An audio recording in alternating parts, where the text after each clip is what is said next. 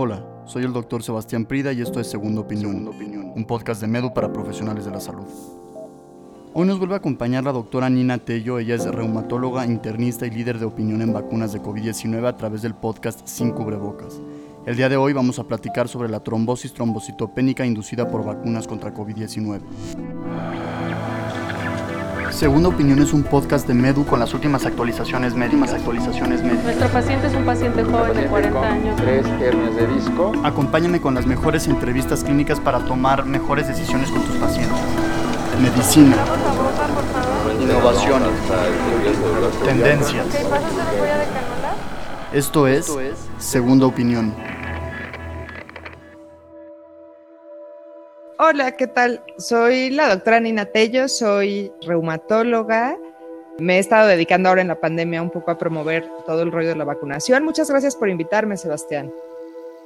Con la vacuna de COVID-19 de Johnson Johnson aún en pausa en Estados Unidos, después de reportarse un trastorno de coagulación raro pero grave, la comunidad científica se está enfocando en lo que podría estar detrás de este efecto adverso poco común. Tanto la vacuna de AstraZeneca como la de Johnson Johnson se fabrican de manera similar, pero los vehículos son diferentes tipos de adenovirus. Sí son el mismo tipo de vacuna. Las dos son vacuna de vector viral, que es, digamos, la infraestructura que están utilizando. La diferencia entre las dos es que la de AstraZeneca está utilizando adenovirus de chimpancé y la de Johnson Johnson está utilizando adenovirus igual, pero humano. Y la otra es que la de Johnson tiene una sola aplicación y la de Astra son dos aplicaciones.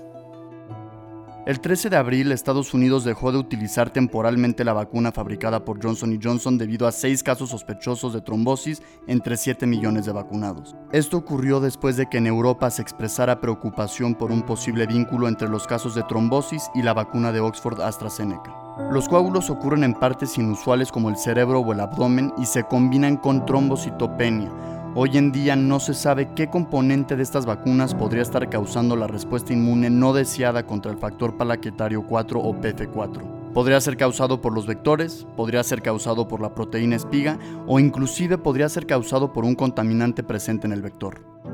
Johnson Johnson no ha publicado su estudio fase 3, pero en los estudios fase 2 eran estos efectos adversos como generales de vacuna, ¿no? Mialgias, fiebre, dolor de cabeza, artralgias, malestar general, ¿no? Y esto de los coágulos no salió hasta que realmente se empezaron a aplicar, ¿no? Comercialmente, o bueno, en esta fase de emergencia que le, que le han llamado, que finalmente es el estudio fase 4. Bueno, es farmacovigilancia ya en fase comercial, ¿no? Y precisamente esto que está saliendo es lo que podría brotar en un estudio fase 4, porque entonces las cosas que son extremadamente raras, que entonces si la incidencia es menor a uno en 30 o 40 mil, que es más o menos lo que han tenido de, voluntarios los estudios fase 3, si es más raro que eso, pues no lo vas a pescar probabilísticamente, ¿no?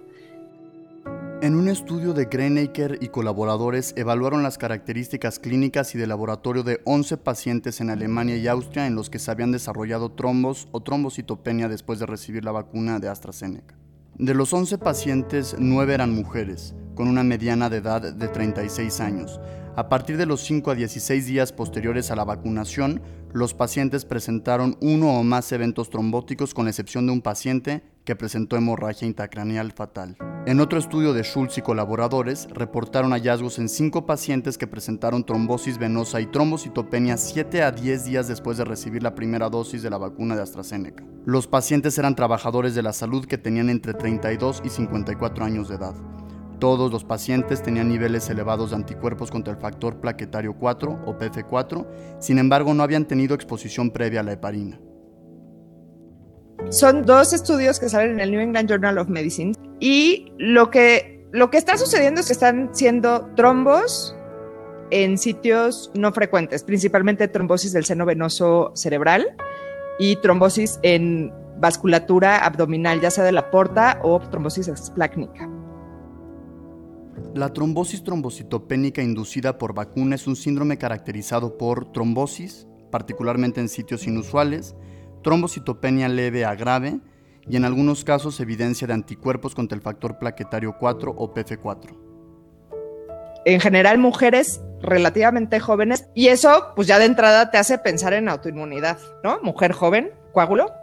Y la otra cosa que observan en estos primeros casos es que va acompañada de trombocitopenia. Y entonces ya no, es, ya no son nada más coágulos, es, una, es un problema de coagulación como más amplio. Y alguien se le prende el foco y dice, pues esto se parece a trombosis trombocitopénica inducida por heparina, que es algo que en la clínica actual ya no vemos porque ya rara vez utiliza heparina completa. Esa situación ya no la vemos mucho, pero está bien descrita y es un fenómeno autoinmune efectivamente y tiene anticuerpos específicos. Entonces, al ver que se parecía, les miden anticuerpos, se llaman anticuerpos contra PF4. En quienes pudieron medirlo estuvieron positivos. Y de hecho ellos proponen que esto se llame VIT, V-I-T-T, que sería trombosis trombocitopénica inducida por vacuna. Entonces sí, es como, como eso mismo que hacía la heparina, ahora por vacuna. El hecho de que ya haya dos vacunas que lo están haciendo, pues te hace pensar en el virus. Podría ser algo del, del preparado de la vacuna, de la parte como química del, del vehículo, que yo como que, y eso ya es pura especulación mía, el hecho de que ya esté sucediendo en dos vacunas, dos vacunas diferentes no van a usar exactamente el mismo vehículo, pero sí el método de vector viral. Entonces yo me inclino un poco más por la parte viral, pero eso sí ya es mi especulación. En el caso de la vacuna de Johnson Johnson, las seis personas tenían una afección muy grave llamada trombosis de senos venosos cerebrales que ocurre cuando se forman coágulos en las venas del cerebro y crean un bloqueo. Las personas todas fueron mujeres de entre 18 y 48 años. Sin embargo, se necesita más información sobre los posibles factores de riesgo, además de la edad temprana y el sexo femenino. Sí, creo que pues debe de haber un factor de riesgo que todavía no está bien definido y, han sido muy enfáticos tanto la, la EMA como la OMS en decir no sabemos quién es. Pero sí la tendencia a mujeres jóvenes está bastante clara con estos poquitos casos la evaluación inicial recomendada por la Sociedad Americana de Hematología incluye en primer lugar realizar una biometría hemática completa con recuento de plaquetas. También se pueden realizar estudios de imagen enfocados en la detección, por ejemplo, de trombosis de senos venosos cerebrales, trombosis explácnica y también embolia pulmonar. Otro estudio también es el dímero D elevado, el fibrinógeno bajo y también en algunos casos se pueden encontrar anticuerpos contra el factor plaquetario 4 o PF4.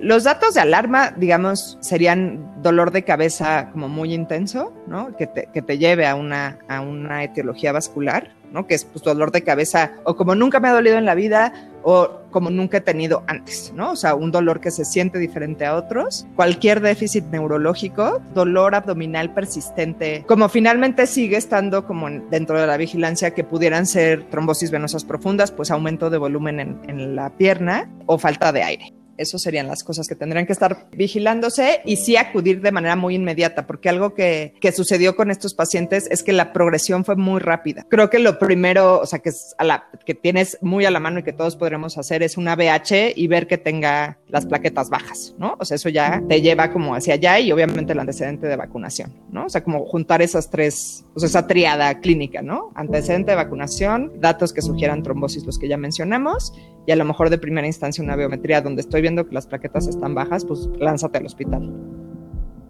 La trombosis trombocitopénica inducida por vacuna es un síndrome recientemente descrito y todas las recomendaciones se basan en extrapolaciones de similitudes con la trombosis trombocitopénica inducida por heparina.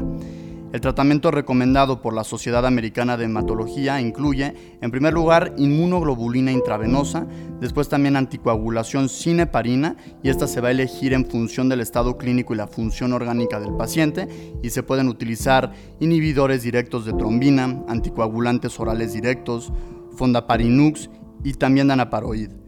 Por otro lado, el fibrinógeno bajo o el sangrado no deben excluir absolutamente la anticoagulación, en particular si las plaquetas son mayores a 20.000 o también si estas aumentan después del inicio de la inmunoglobulina intravenosa. Y también otro punto importante que mencionan es evitar la transfusión de plaquetas el tratamiento, cuando es por heparina, el, tratamiento es suspender la anticoagulación. Si las plaquetas lo permiten, usar de estos coagulantes ya nuevos, tipo Jarelto y estas cosas, pueden usar esteroides y pueden usar inmunoglobulina. Es la otra cosa que se ha utilizado. De hecho, uno de los, de los artículos lo que hicieron con todos fue darles bolos de metil y darles inmunoglobulina. Las vacunas de Johnson Johnson y de AstraZeneca utilizan un vector de adenovirus y esta asociación parece estar bastante clara de acuerdo con la trombosis. Cuando estas vacunas se autorizan para uso de emergencia, se sabía que habría efectos secundarios imprevistos y lo que se ha visto es que pues estos son raros. El de Johnson Johnson es en 1 en un millón y el de AstraZeneca es 1 en 100 mil si es un efecto adverso grave y con una mortalidad alta. Obviamente cuando te dan, digamos, la alerta, no sabes si va a ser tan bajo o no. O sea, ahorita ya ha pasado un mes y podemos empezar a decir, o de pronto se van a empezar a trombosar uno tras otro, ¿me entiendes? Entonces también tuvieron que tomar esa decisión sin esa información, ¿no? Y al ser un efecto adverso que con una potencialidad letalidad tan grande, finalmente hay que proteger, ¿no? Y entonces creo que la decisión de, bueno, pausa y veamos qué está pasando, me parece, pues eso, prudente. Ya ahorita con un poco más de información, definitivamente creo que al final, o sea, la situación de la pandemia es pues ya bastante extrema, como dices tú, los coágulos de todas maneras son eh, mucho más frecuentes si te da COVID, y entonces que al final, pues desde un punto de vista práctico, pues sí hay que seguir aplicando la vacuna. Y que también es diferente esos primeros casos que pues nadie sabía que estaba pasando a decir, bueno, ok, ya lo identificamos, entonces a quienes tratemos ya en el entendido de más o menos qué es lo que creemos con, te digo, bastante certeza lo que está pasando, pues probablemente también les vaya mejor. Muchas gracias por acompañarnos en este episodio de Segunda Opinión. La doctora Nina Tello nos invita a seguir el podcast Sin Cubrebocas que puedes encontrar en Spotify. De igual forma te invito a suscribirte en medu.mx para mejorar tu práctica médica. Aprendamos juntos, salvemos vidas.